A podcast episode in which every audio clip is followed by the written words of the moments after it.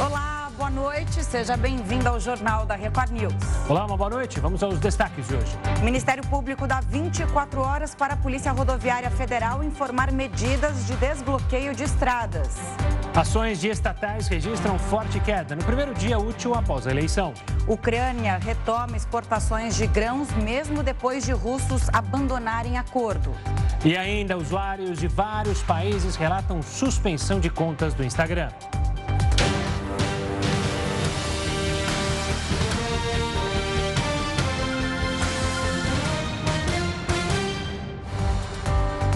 O presidente Jair Bolsonaro não se pronunciou até o momento sobre o resultado das eleições presidenciais. Ele passou o dia na companhia de aliados.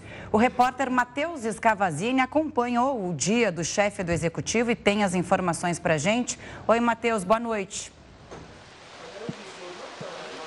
Boa noite, Camila, Gustavo, boa noite a todos. É isso mesmo, Camila. Até o momento, o presidente Jair Bolsonaro não se manifestou após a derrota no segundo turno das eleições ontem.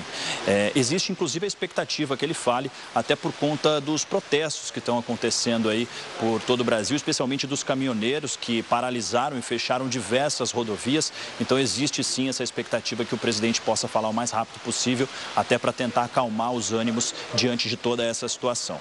O dia de Bolsonaro como você mesma disse, foi um dia de silêncio. Ainda durante a manhã, aqui no Palácio da Alvorada, ele se reuniu com o filho mais velho, Flávio Bolsonaro, que também é senador, e também com o general Braga Neto, candidato a vice na chapa do presidente. Na sequência, o presidente Bolsonaro foi então para o Palácio do Planalto e saiu sem conversar com os jornalistas.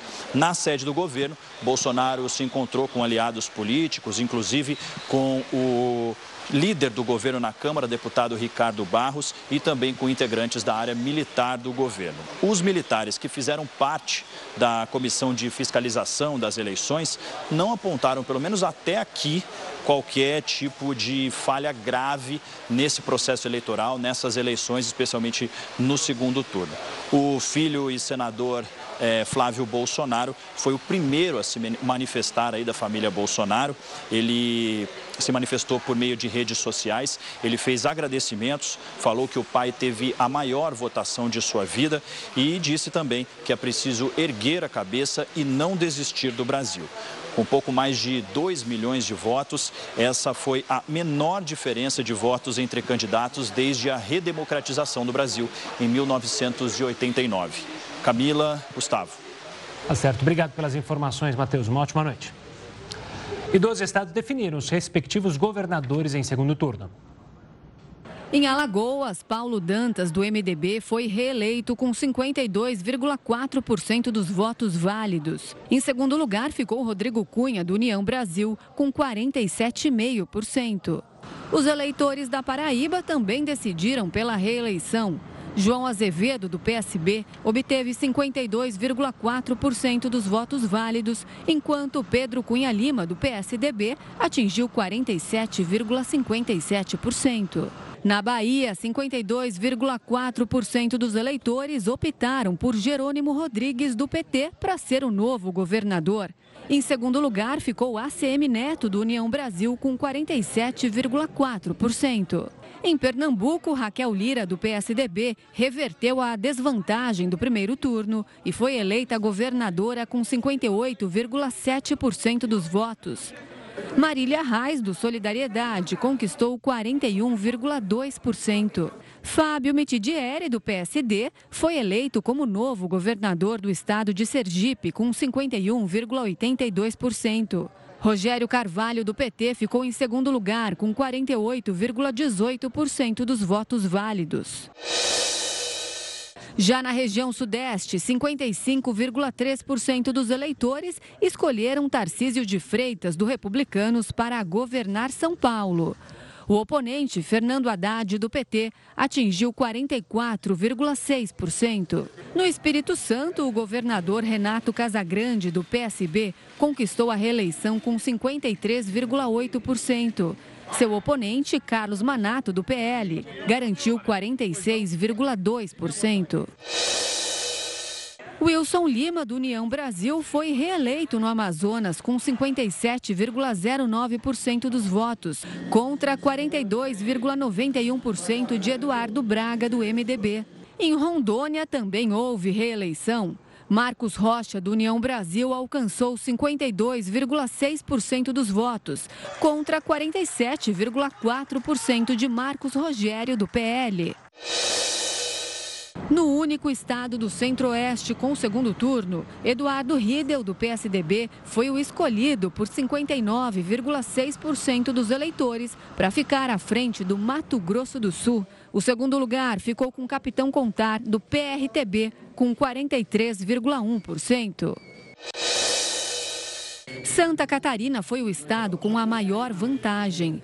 Jorginho Melo, do PL, foi eleito para o governo com 70,6% dos votos válidos. Décio Lima, do PT, ficou com 29,3%.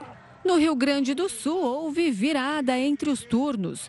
Eduardo Leite, do PSDB, garantiu 57,05% dos votos, enquanto Onix Lorenzoni atingiu 42,95%.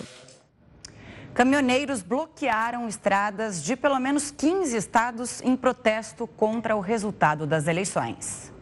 A Polícia Rodoviária Federal informou que aconteceram manifestações em vários locais do país. Todos os estados da região Sul, Sudeste, Centro-Oeste, além do Distrito Federal, registraram bloqueios. Em Porto Alegre, rodovias da região metropolitana foram ocupadas por manifestantes que queimaram pneus. O Corpo de Bombeiros foi chamado para dispersar as pessoas. Atos aconteceram em pelo menos 40 pontos de estradas federais e 11 nas estaduais. Um grupo de protestantes também travou estradas em Curitiba. Ao todo, o Paraná teve mais de 20 bloqueios. Em Santa Catarina, ao menos 27 pontos de protestos foram registrados. A PRF informou que não há lideranças e julgou a negociação difícil. A capital Florianópolis sofreu com engarrafamentos por conta das manifestações. No interior paulista, ocorreram protestos em pelo menos sete cidades. Os manifestantes queimaram pneus e usaram árvores para interditar as rodovias. A BR-040, que vai de Minas Gerais ao Rio, chegou a ficar totalmente fechada, mas foi liberada ainda antes das 5 horas da manhã. Já no Espírito Santo, foi a BR-101 que os caminhoneiros fecharam as pistas. O ato durou cerca de meia hora no fim da madrugada. Em Goiás, ao menos 13 trechos de rodovias no estado sofreram bloqueios. No Distrito Federal, um grupo de manifestantes bloqueou a BR-251. Já nas regiões Norte e Nordeste, apenas alguns estados tiveram manifestações registradas. Ao menos duas estradas do Amazonas tiveram protestos contra o resultado das eleições. No Pará, ao longo do dia, foram contabilizados mais de 10 pontos em rodovias federais. Na Bahia, outros motoristas de caminhão colocaram fogo em pneus e bloquearam a BR-020, no oeste do estado. A Polícia Rodoviária Federal informou que atua em todos os locais de manifestação a fim de garantir a mobilidade eficiente e a preservação da ordem pública e que acionou a Advocacia Geral da União para obter mandados contra as interdições. A Polícia Militar do Distrito Federal isolou a área da esplanada dos ministérios e da Praça dos Três Poderes para prevenir possíveis invasões de caminhoneiros. Também foram montadas barricadas para bloquear o acesso de manifestantes ao Congresso e ao Supremo Tribunal Federal. O governador eleito de São Paulo, Tarcísio de Freitas, do Republicanos, já começou a preparar a transição de poder no estado mais populoso do Brasil. Um dia após ser eleito governador de São Paulo, Tarcísio de Freitas atendeu aos jornalistas na sede do comitê da campanha. Ele recebeu 55,27% dos votos válidos. Tarcísio falou sobre seus planos para o Estado, em especial para a área da educação. Investimento na carreira dos professores, né, a criação de incentivos financeiros é fundamental. Então, a gente tem que valorizar a carreira do magistério no estado de São Paulo para que a gente possa ter qualidade nas nossas escolas. A partir de hoje, a equipe de Tarcísio de Freitas dá início às ações ligadas à transição. O Palácio dos Bandeirantes já definiu um responsável para conduzir esse processo.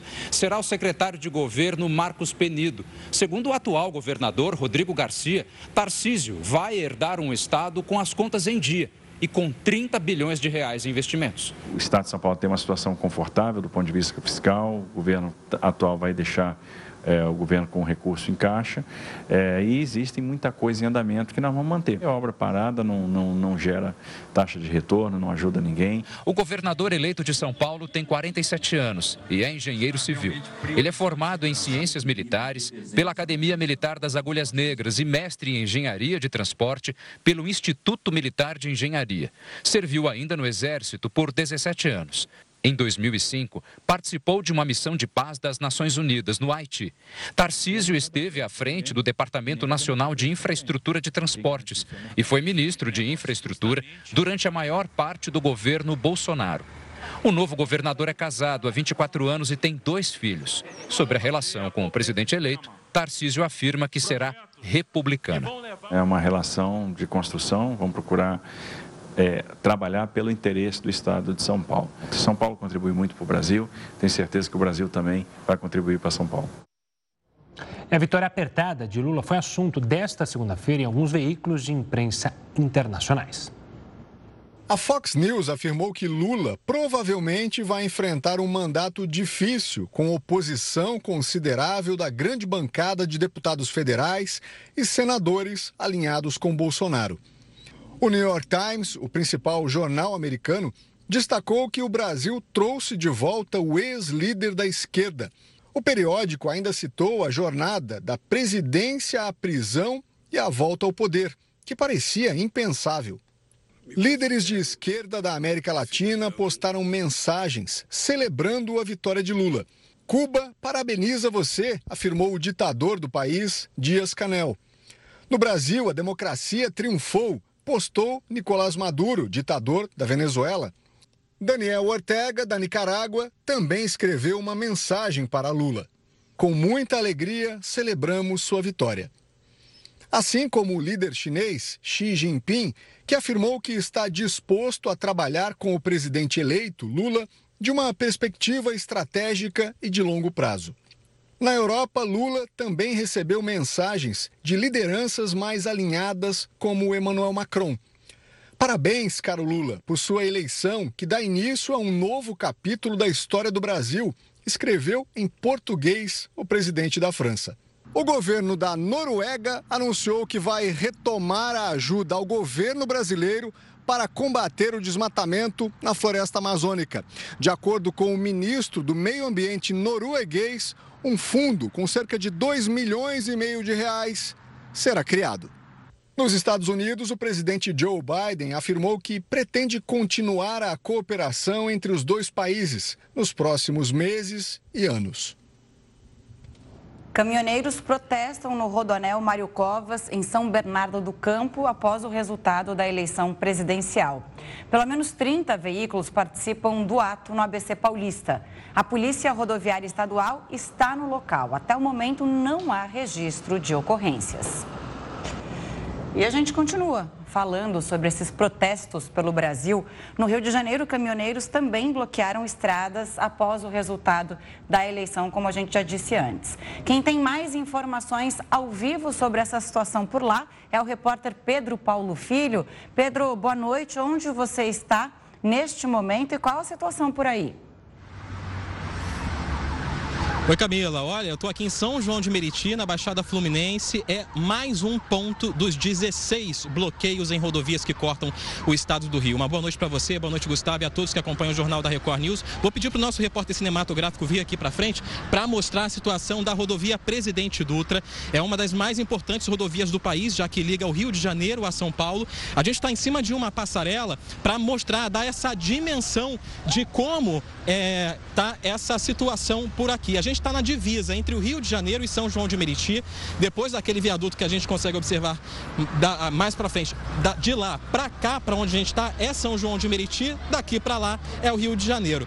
E a gente consegue observar que, olha só, a pista está interditada porque aqui embaixo, olha só, os manifestantes estão bloqueando pelo menos uma das faixas centrais da rodovia Presidente Dutra na pista expressa. A pista lateral está completamente interditada. E a gente consegue observar que entre os manifestantes estão pessoas com camisas eh, em alusão à seleção brasileira, a bandeira do Brasil também com a bandeira do Brasil. E pelos gritos aqui de ordem, realmente é uma manifestação de cunho político. Eles não concordam com o resultado da eleição do segundo turno de ontem e também eles questionam a, uma suposta fraude nas eleições, o que o Tribunal Superior Eleitoral já deixou claro que não existiu nem no primeiro nem no segundo turnos. Bom, a gente está observando aqui esse é o protesto aqui na altura de São João de Meriti. A gente vê um grupo de cerca de 30 a 40 pessoas. E a gente, eu vou pedir para o nosso repórter cinematográfico mostrar mais à frente que a pista lateral está completamente interditada a gente tem um caminhão atravessado ali na pista, tem ônibus parados mais à frente, ali é, debaixo do viaduto. Isso porque agora há pouco, quando a gente passou por aqui, esse protesto estava ainda no início e alguns manifestantes estavam colocando fogo em pneus, em pedaços de madeira, enfim, estavam criando barricadas para esse acesso aqui à rodovia Presidente Dutra. Portanto, nesse momento, o motorista que sai da capital fluminense pelas principais vias expressas do Rio, seja pela linha vermelha ou pela Avenida Brasil, Brasil, o motorista vai enfrentando dificuldades aqui na chegada no sentido São Paulo, para o interior do Rio, sul do estado e também para o interior de São Paulo. A gente vai agora tentar descer aqui essa escada, Camila. A gente vai tentar chegar até mais ali embaixo para falar sobre outros pontos de bloqueio e como está a situação para o motorista que está tentando seguir viagem. É uma caminhada um pouquinho mais difícil para o nosso repórter cinematográfico, portanto a gente pede até que o nosso telespectador compreenda o movimento. E olha só, vou pedir aqui para ele mostrar aqui à esquerda, olha a saída da linha vermelha o motorista enfrenta muita dificuldade, isso porque, olha só, aquele fogo que eu é, tinha comentado quando a gente passou agora há pouco, ainda há resquícios desse incêndio, dessas barricadas que foram montadas aqui pelos manifestantes. A polícia militar já está aqui no local para garantir a ordem, para garantir até que outros é, motoristas não venham a ser de nenhuma maneira atingidos nesse bloqueio, mas olha só, esse ônibus aqui a gente vê que o pneu dele a gente não sabe se foi queimado por causa é, do incêndio ou se ele foi esvaziado. Fato é que o motorista está ali. Isso está causando um congestionamento muito grande aqui na saída da linha vermelha em direção às cidades da Baixada Fluminense. Eu vou pedir para o nosso repórter cinematográfico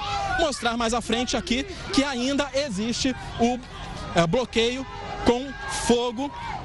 Ali a gente observa que são caixas que estão é, realmente incendiadas e provocando esse incêndio. Olha só como está para o outro lado como ficou a situação para o motorista que está saindo da Avenida Brasil, ele não consegue realmente.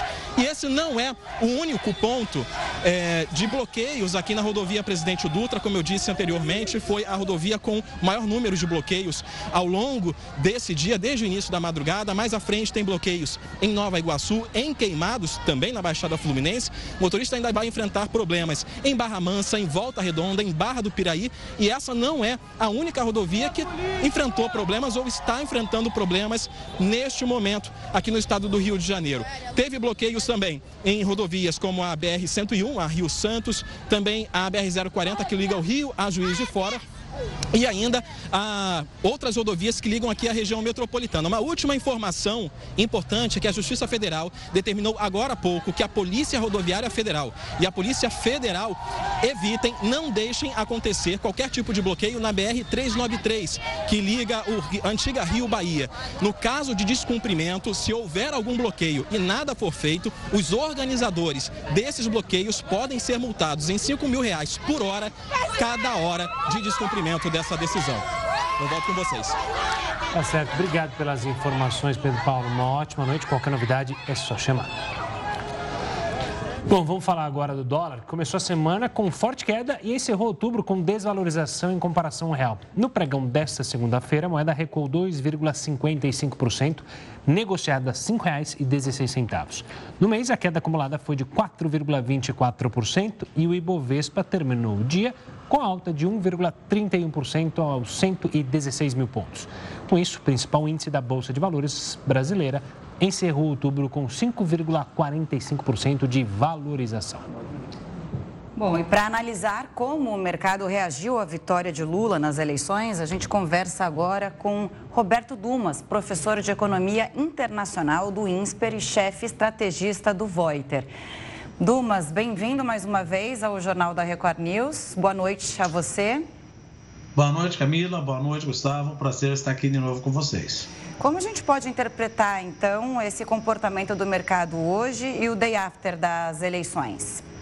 Veja, foi praticamente sem surpresas, porque ah, as eleições ela haviam, haviam mostrado que existia uma grande chance de Lula ganhar e que isso já estava precificado.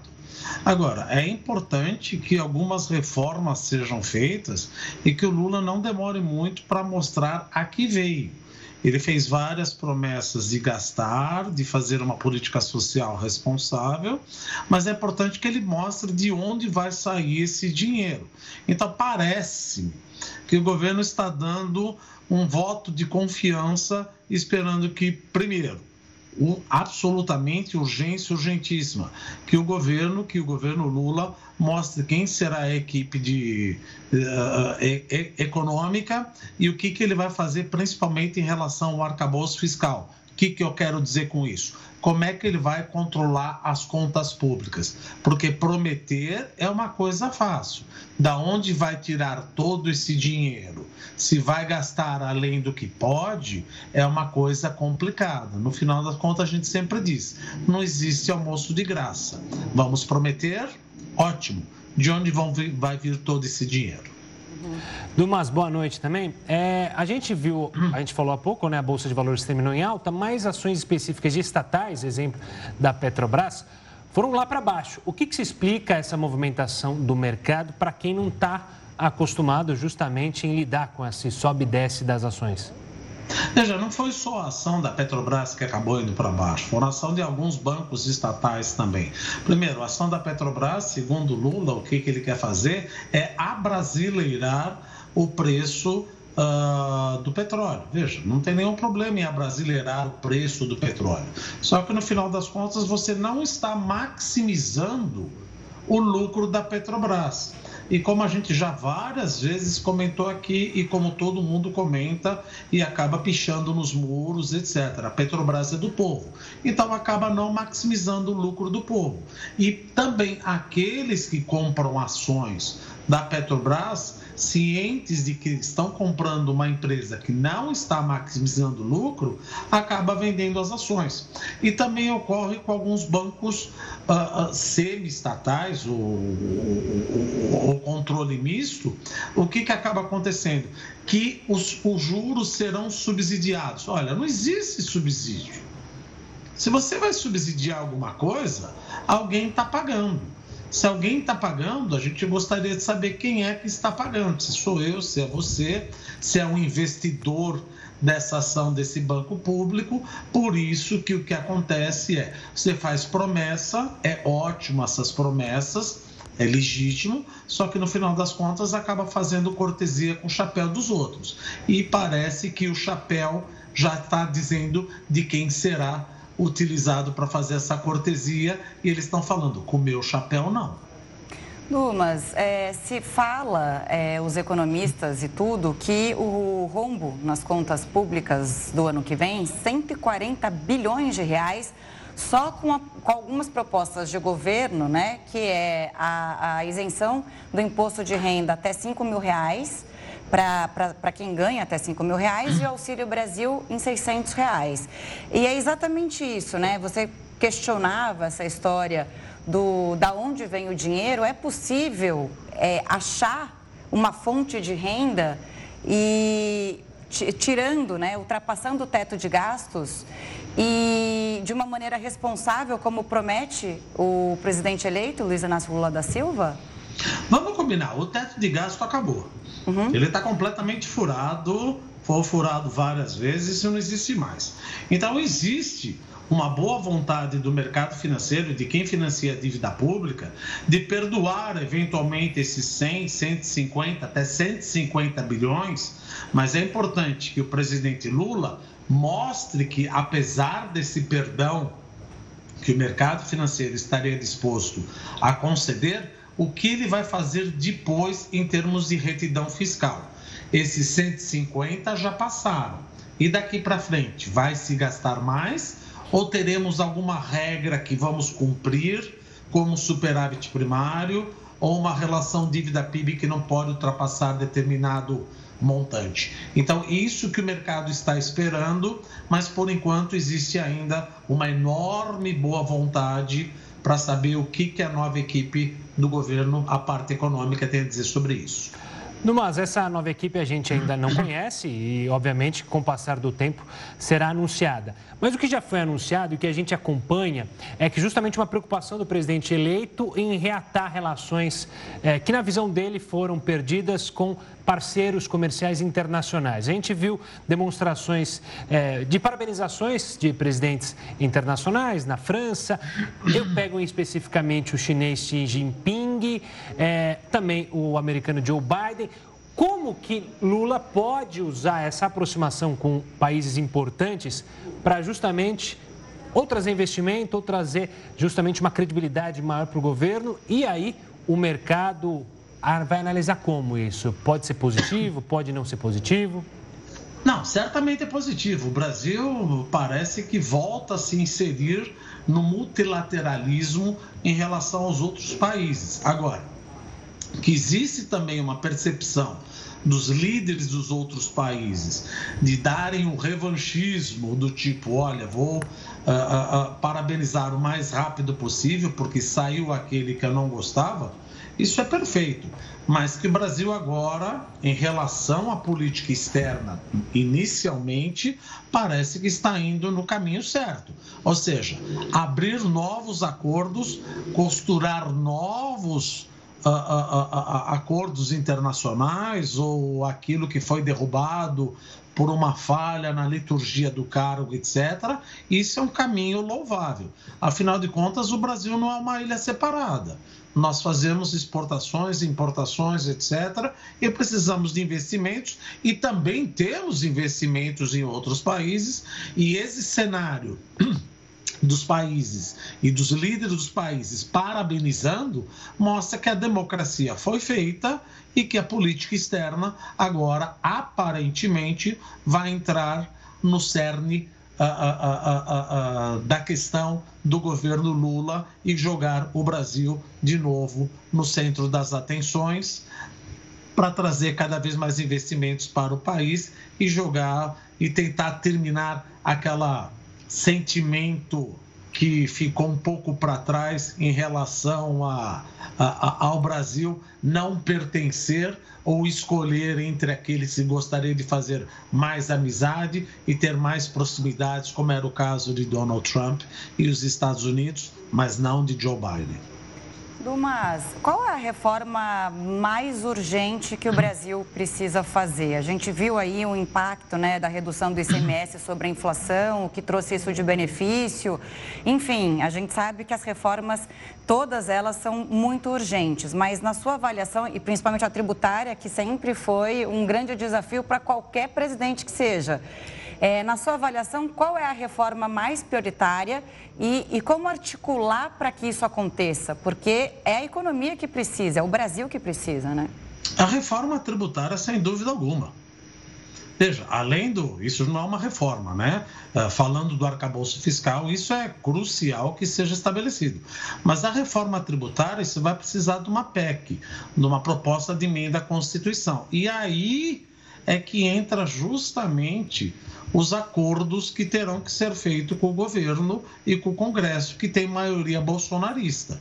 E isso, veja, quando o, o, o, o presidente, então candidato Lula, falou vamos rever a PEC ou a reforma da Previdência, vamos rever a reforma uh, administrativa, vamos rever a reforma ou a autonomia do Banco Central. Isso tudo não vai acontecer sem o ok do Congresso. Você precisa dos 513 deputados, ter 3 quintos aprovando. Então, você precisa, para mudar a Constituição, duas sessões, tanto no Congresso, duas sessões do Senado, que essas casas estão com maioria agora bolsonarista. Ou seja, é aquela coisa. Não dá para agora você, obviamente que esse não foi o discurso do, do atual uh, candidato vencedor Lula querer governar para metade. Tem que governar agora para todo o Brasil, para os 215 milhões, e enfrentar um Congresso que aparentemente tende a ser hostil e a favor do candidato derrotado.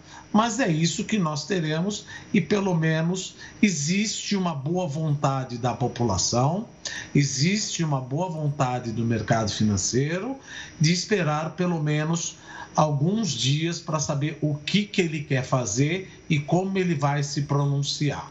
Então, por isso que você vê que o mercado financeiro, a bolsa de valor, o câmbio, etc., não teve aquele nem a favor nem contra. Vamos continuar que o mercado e o Brasil como um todo sente que não haverá nenhuma ruptura no governo Lula. Uhum. Tá certo. Dumas, obrigado pela participação mais uma vez aqui conosco. Um forte abraço e até uma próxima. Um abraço. Boa noite. Até mais. Até mais. Olha, usuários de vários países relataram a suspensão de contas do Instagram. Os seguidores sumiram? A gente conta já já no Jornal da Record News.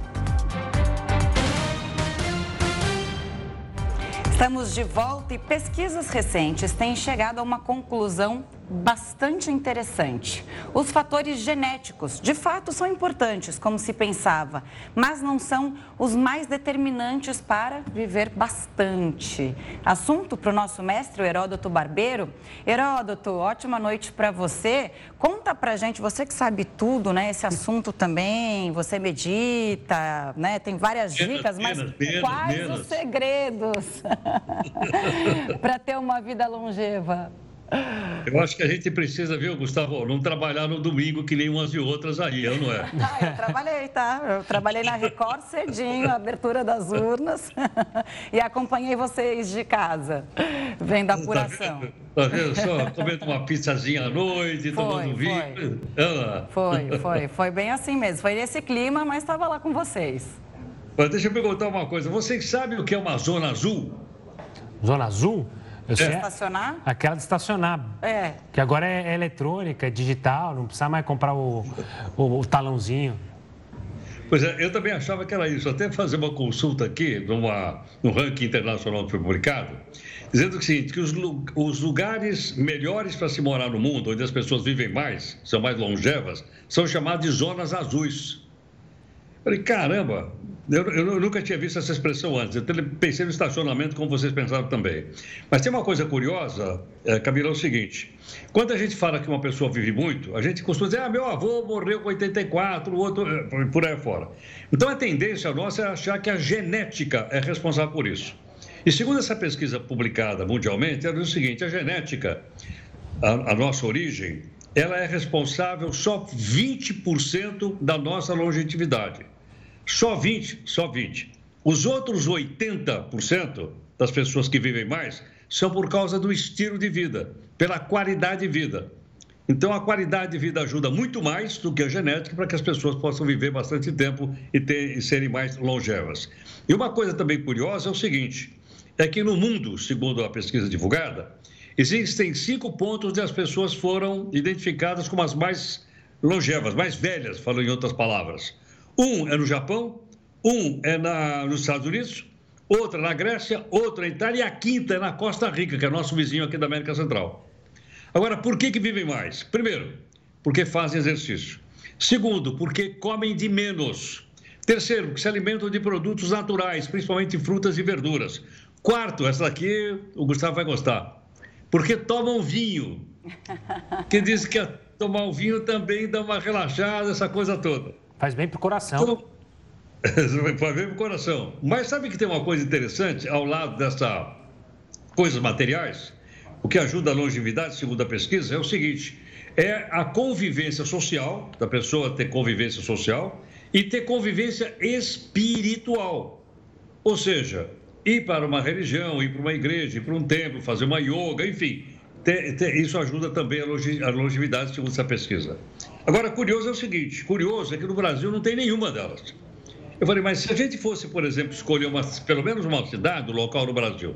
Aí eu fui olhar um ranking que diz o seguinte: que as três melhores cidades para se viver no nosso país são Maringá, no Paraná, Jundiaí, que a gente conhece, que é até pertinho aqui na região da Grande São Paulo, e São José do Rio Preto, no interior do estado. Só coloquei essas três porque me chamou bastante atenção, dizendo que elas são as que têm melhor qualidade de vida no Brasil. Não chega a Natal, Zona Azul, mas elas, elas são muito boas. E, finalmente, uma outra questão que me chamou também bastante atenção é o seguinte: qual é a cidade mais limpa do Brasil que você pode viver? Por incrível que pareça, no ranking das 10 cidades mais limpas do Brasil, onde o pessoal gosta de viver, o município chamado de Maraú, não conhecia, é no Rio Grande do Sul. Ele é considerado a cidade mais limpa do Brasil. E das 10, pelo menos 7 estão lá no Rio Grande do Sul. Agora, se as pessoas acharem que para viver bem é preciso ter segurança, e fui olhar também qual é a cidade mais segura que existe no Brasil. Olha, a cidade mais segura do nosso país é uma cidade do interior de São Paulo, chama-se Jaú. E por que, que é segura? Essa cidade, para ter uma ideia, ela tem 2,7 mortes ou assassinatos para cada 100 mil habitantes. 2,7.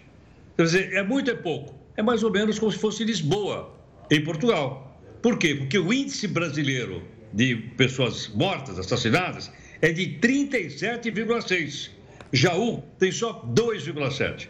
Então você vê que as pessoas estão procurando cada vez mais as cidades mais seguras, mais limpas e mais tranquilas para se viver. Tô achando complexo viver bastante, né? Essa lista aí, olha, tô devedora. É. Tem que seguir um caminho, é uma receita que não é receita de bolo, né? Não é tão simples assim. É, tem, tem que começar cedo é, também. É, essa questão do, do fazer exercício que é complicado, né? Porque exercício. não adianta. O exercício não é aquela coisa que você faz uma vez por mês e você já tá bom, não. É fazer todo dia. É. Não adianta. Então é complicado, né, Roto? É, eu acho o seguinte: eu acho que o mínimo que a gente pode fazer, eu faço isso também, é andar. Eu tenho uma marcação aqui no meu celular que diz que eu tenho que andar 6 mil passos por dia. Eu praticamente todos os dias eu ando 6, 6 mil passos. Porque muitas vezes eu vou a pé para os lugares onde eu tenho compromisso Vou a pé, então eu cumpro essa, essa, essa jornada. Mas não é também chegar na academia, segundo a pesquisa aqui, e pegar aquele muito monte de peso e virar o Schwarzenegger, não, não é. É fazer exercícios regulares, entre eles o andar e dar uma corridinha de vez em quando. Mas não vamos esquecer também, né? Que um, um, um cálicezinho de vinho também essa é ajuda é muito, segundo essa, aqui a pesquisa. Tá não estou falando, é a pesquisa. essa está anotada. Fazendo um, um, paralelo aí, uma analogia, né? É, na hora da academia nem muito pouco, nem muito, caminhando pelo caminho do meio, né? Buscando o plano do meio ali, quem sabe, nem muito, nem pouco, né, Heroto? E essa coisa de andar, caminhar mesmo, né? A gente não tem o hábito, você citou Itália, outros, outros países. Ah, o pessoal aqui vai, vai na padaria, vai de carro, pô. É, pois é. Ela vai é. na padaria, vai de carro. Como é que é isso aí? É, não dá. Vai ao mercado, pode ir a pé. perto da praça, no Pacaembu, vão de carro. Tem que ir a pé, pô. É tem, lógico. Quando você está, você já está aquecido. Exato. Eu vou me juntar a você é, na yoga, posso? Manda lá. Fechou. Quero só ver, quero só ver. Mandem vídeos. Mandem vou vídeos. mandar, vou mandar. Compromisso feito, gente. Eu quero viver bastante. E bem. Tá. Isso que importa. Claro. Pra, mas para viver bem, tem que também dormir bem. Então, Heroto, tá liberado. Pode descansar. Até amanhã, gente. Obrigado. Até amanhã, Beijo aí. Boa noite, HB. Um abraço. Obrigado. E olha, usuários entraram em desespero, isso de diversos países, porque de repente sumiram. As contas do Instagram foram suspensas pela plataforma, você vai entender agora na reportagem. Diversas pessoas no mundo todo afirmaram que as contas pessoais na rede social foram suspensas na manhã dessa segunda-feira. Além disso, também houve relatos de perda de um grande número de seguidores em outras contas. No Brasil, influenciadores famosos como Juliette, GK e Virgínia Fonseca reclamaram sobre a perda de seguidores na rede social. De acordo com o site Down Detector, que monitora atividades em redes sociais, o problema na plataforma pode ter afetado mais de 7 mil usuários em todo o mundo. Nós não sabemos se foi apenas uma instabilidade ou uma falha de segurança da rede social, mas é comum que de tempos em tempos o Instagram realize uma faxina para remover perfis fakes, contas inativas. Segundo relatos dos usuários que foram afetados, não houve aviso ou notificação do Instagram a respeito de qualquer atualização necessária no cadastro antes dos perfis serem bloqueados. Se isso aconteceu com você de forma indevida, você deve ir agora em ajuda dentro do seu Instagram e preencher um formulário com o seu nome completo, endereço de e-mail e usuário para o Instagram reaver a sua conta. As ações da empresa Meta, listadas na Bolsa de Valores de São Paulo, caíram mais de 8% nessa segunda-feira após a instabilidade. Aconteceu alguma coisa na tua conta? Não tenho a menor ideia. Também Acho que não não notei nada. nada, é. É. Já não foi atingido, então. Acho que não. O Ministério da Justiça divulgou um balanço de prisões durante o segundo turno. O jornal da Record News traz esses números já já. A expectativa do mercado financeiro para a inflação de 2022 voltou a subir depois de 17 semanas em queda. Segundo analistas do mercado financeiro consultados pelo próprio Banco Central, a previsão atual é que o Índice Nacional de Preços ao Consumidor Amplo, o IPCA, encerre o ano em 5,61%. Há quatro semanas, a expectativa era de um salto de 5,74% nos 12 meses finalizados em dezembro. Para 2023, 2024 e 2025, as previsões para o Índice Oficial de Preços permaneceram estáveis. As sequências de previsões de menores altas dos preços surgiram em linha com a redução do ICMS sobre a gasolina e a energia elétrica nos estados. E o cantor Erasmo Carlos atualizou os fãs sobre o estado de saúde. Erasmo postou uma foto nas redes sociais. Na legenda, ele diz que está muito vivo e que, se tudo der certo, vai sair do hospital até quarta-feira. Na imagem, o cantor de 81 anos aparece no quarto de onde está internado desde o dia 17 de outubro. Segundo o hospital, o quadro dele é estável e Erasmo deve receber alta nos próximos dias. A assessoria do artista afirmou que ele está bem e ansioso para voltar à rotina de shows. Que ele se recupere rápido. Bom, e hoje é dia de prova de fogo em Tapsirica da Serra. E você acompanha tudo em A Fazenda News. A Fazenda 14 está cada vez mais disputada. E neste momento do jogo, garantir um poder extra para a votação é o objetivo de todos os peões. Na última mesa redonda, a jornalista Bárbara Sarini falou sobre a divisão cada vez mais clara entre o grupo A e o grupo B. E a cada semana uma coisa acontece, então vai ter uma semana que vai ter um grupo muito feliz, na outra esse grupo que tá muito feliz pode ficar triste, né? E aí a gente vê a comemoração aí do grupo B que tá na semana de euforia porque conseguiu tudo o que queria, né? Pelé voltou fazendeiro. E no programa de hoje, a apresentadora Fabiana Oliveira recebe a ex-PO Ingrid O'Hara, que esteve nesta edição do reality, e o jornalista Eric Matheus Neri para comentar tudo sobre os participantes. Então já sabe, né? A Fazenda News começa logo após a exibição do reality na Record TV. E o Ministério da Justiça divulgou que pelo menos 178 pessoas foram presas no segundo turno das eleições. O relatório indicou que até às 7 horas da noite de domingo, 685 crimes eleitorais foram registrados. Aconteceram mais de 190 ocorrências de tentativa ou violação do sigilo do voto. O levantamento também mostrou 129 casos de boca de urna e 33 desobedi desobediências às ordens da Justiça Eleitoral. Mais de 31 mil reais em dinheiro foram apreendidos. Também foram registradas nove ocorrências de compra de votos ou corrupção eleitoral. A operação foi coordenada pelo próprio Ministério da Justiça em parceria com os 26 estados, Distrito Federal e outros órgãos do governo. Mesmo quando a oposição vence uma eleição, o que aconteceu desta vez, a lei garante o processo de transição de um governo para o outro. Isso significa que a equipe do presidente eleito recebe informações dos assessores do presidente que deixará o cargo. O nome que vai comandar o grupo de transição deve ser anunciado pelo presidente eleito na próxima quarta-feira, 2 de novembro. O vice-presidente eleito, Geraldo Alckmin, é o mais cotado para assumir o processo. A missão do grupo de transição é entender o funcionamento dos órgãos e entidades da administração pública federal, além de ajudar a preparar os primeiros atos do novo governo. O grupo de transição está previsto numa lei e em um decreto. A lei foi publicada durante o governo Fernando Henrique Cardoso em 2002.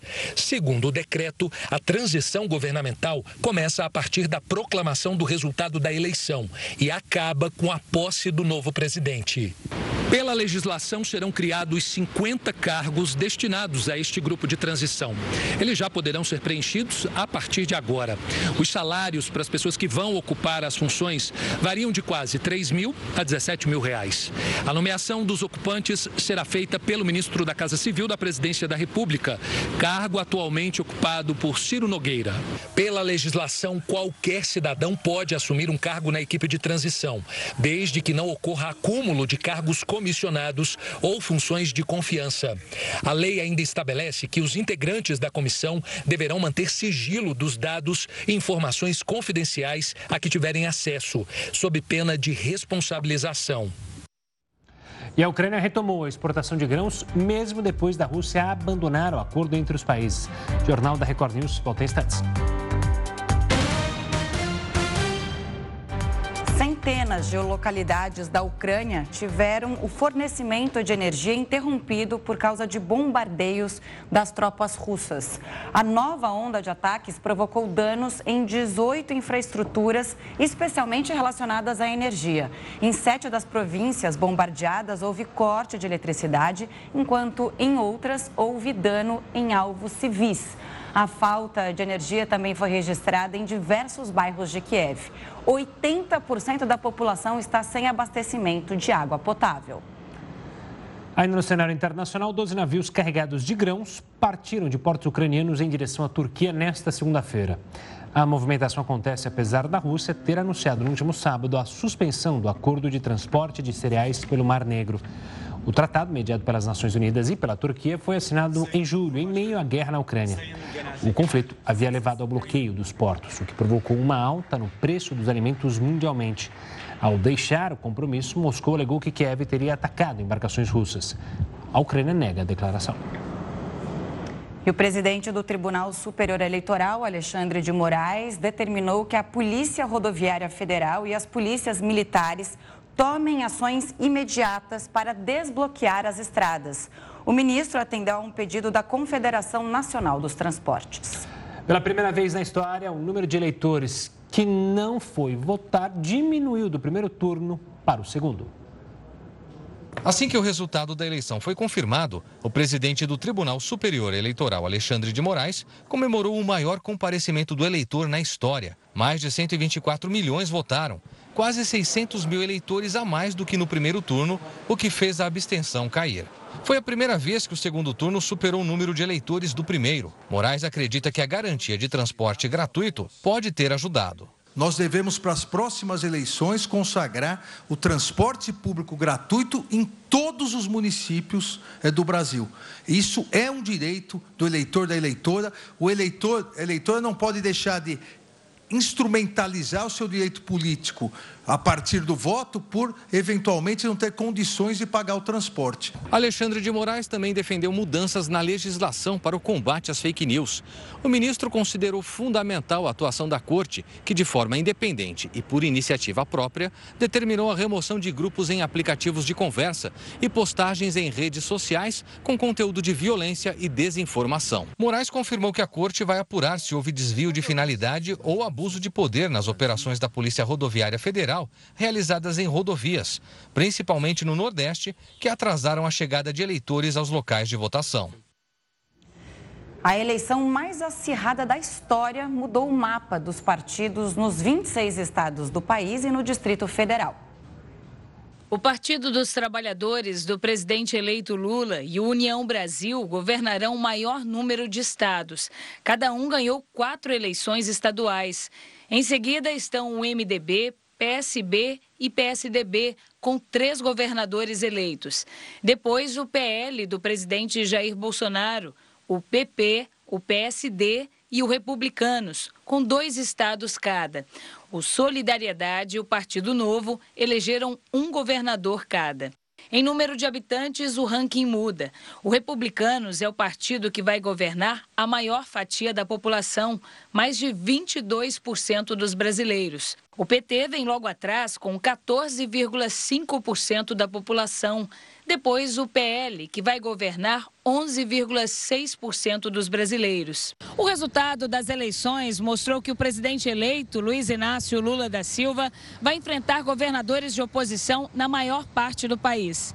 Três estados e o Distrito Federal vão ser comandados por apoiadores do presidente Jair Bolsonaro. Entre eles, os três maiores colégios eleitorais do país: São Paulo, Minas Gerais e Rio de Janeiro. Lula tem o apoio de parte dos estados da região norte e manteve a base aliada em quase todos os estados do Nordeste, menos em Sergipe, onde o governador eleito Fábio Mitidieri não se posicionou no segundo turno, e em Pernambuco, onde Raquel Lira afirmou que votou nulo. Eduardo Leite, eleito no Rio Grande do Sul, também se manteve neutro. No restante do país, os governadores são apoiadores do presidente Jair Bolsonaro. O Jornal da Record News fica por aqui. Muito obrigada pela companhia. Tenha uma ótima noite. Fique agora com o News às 10 com Renata Caetano. Até amanhã. Tchau, tchau. Boa noite.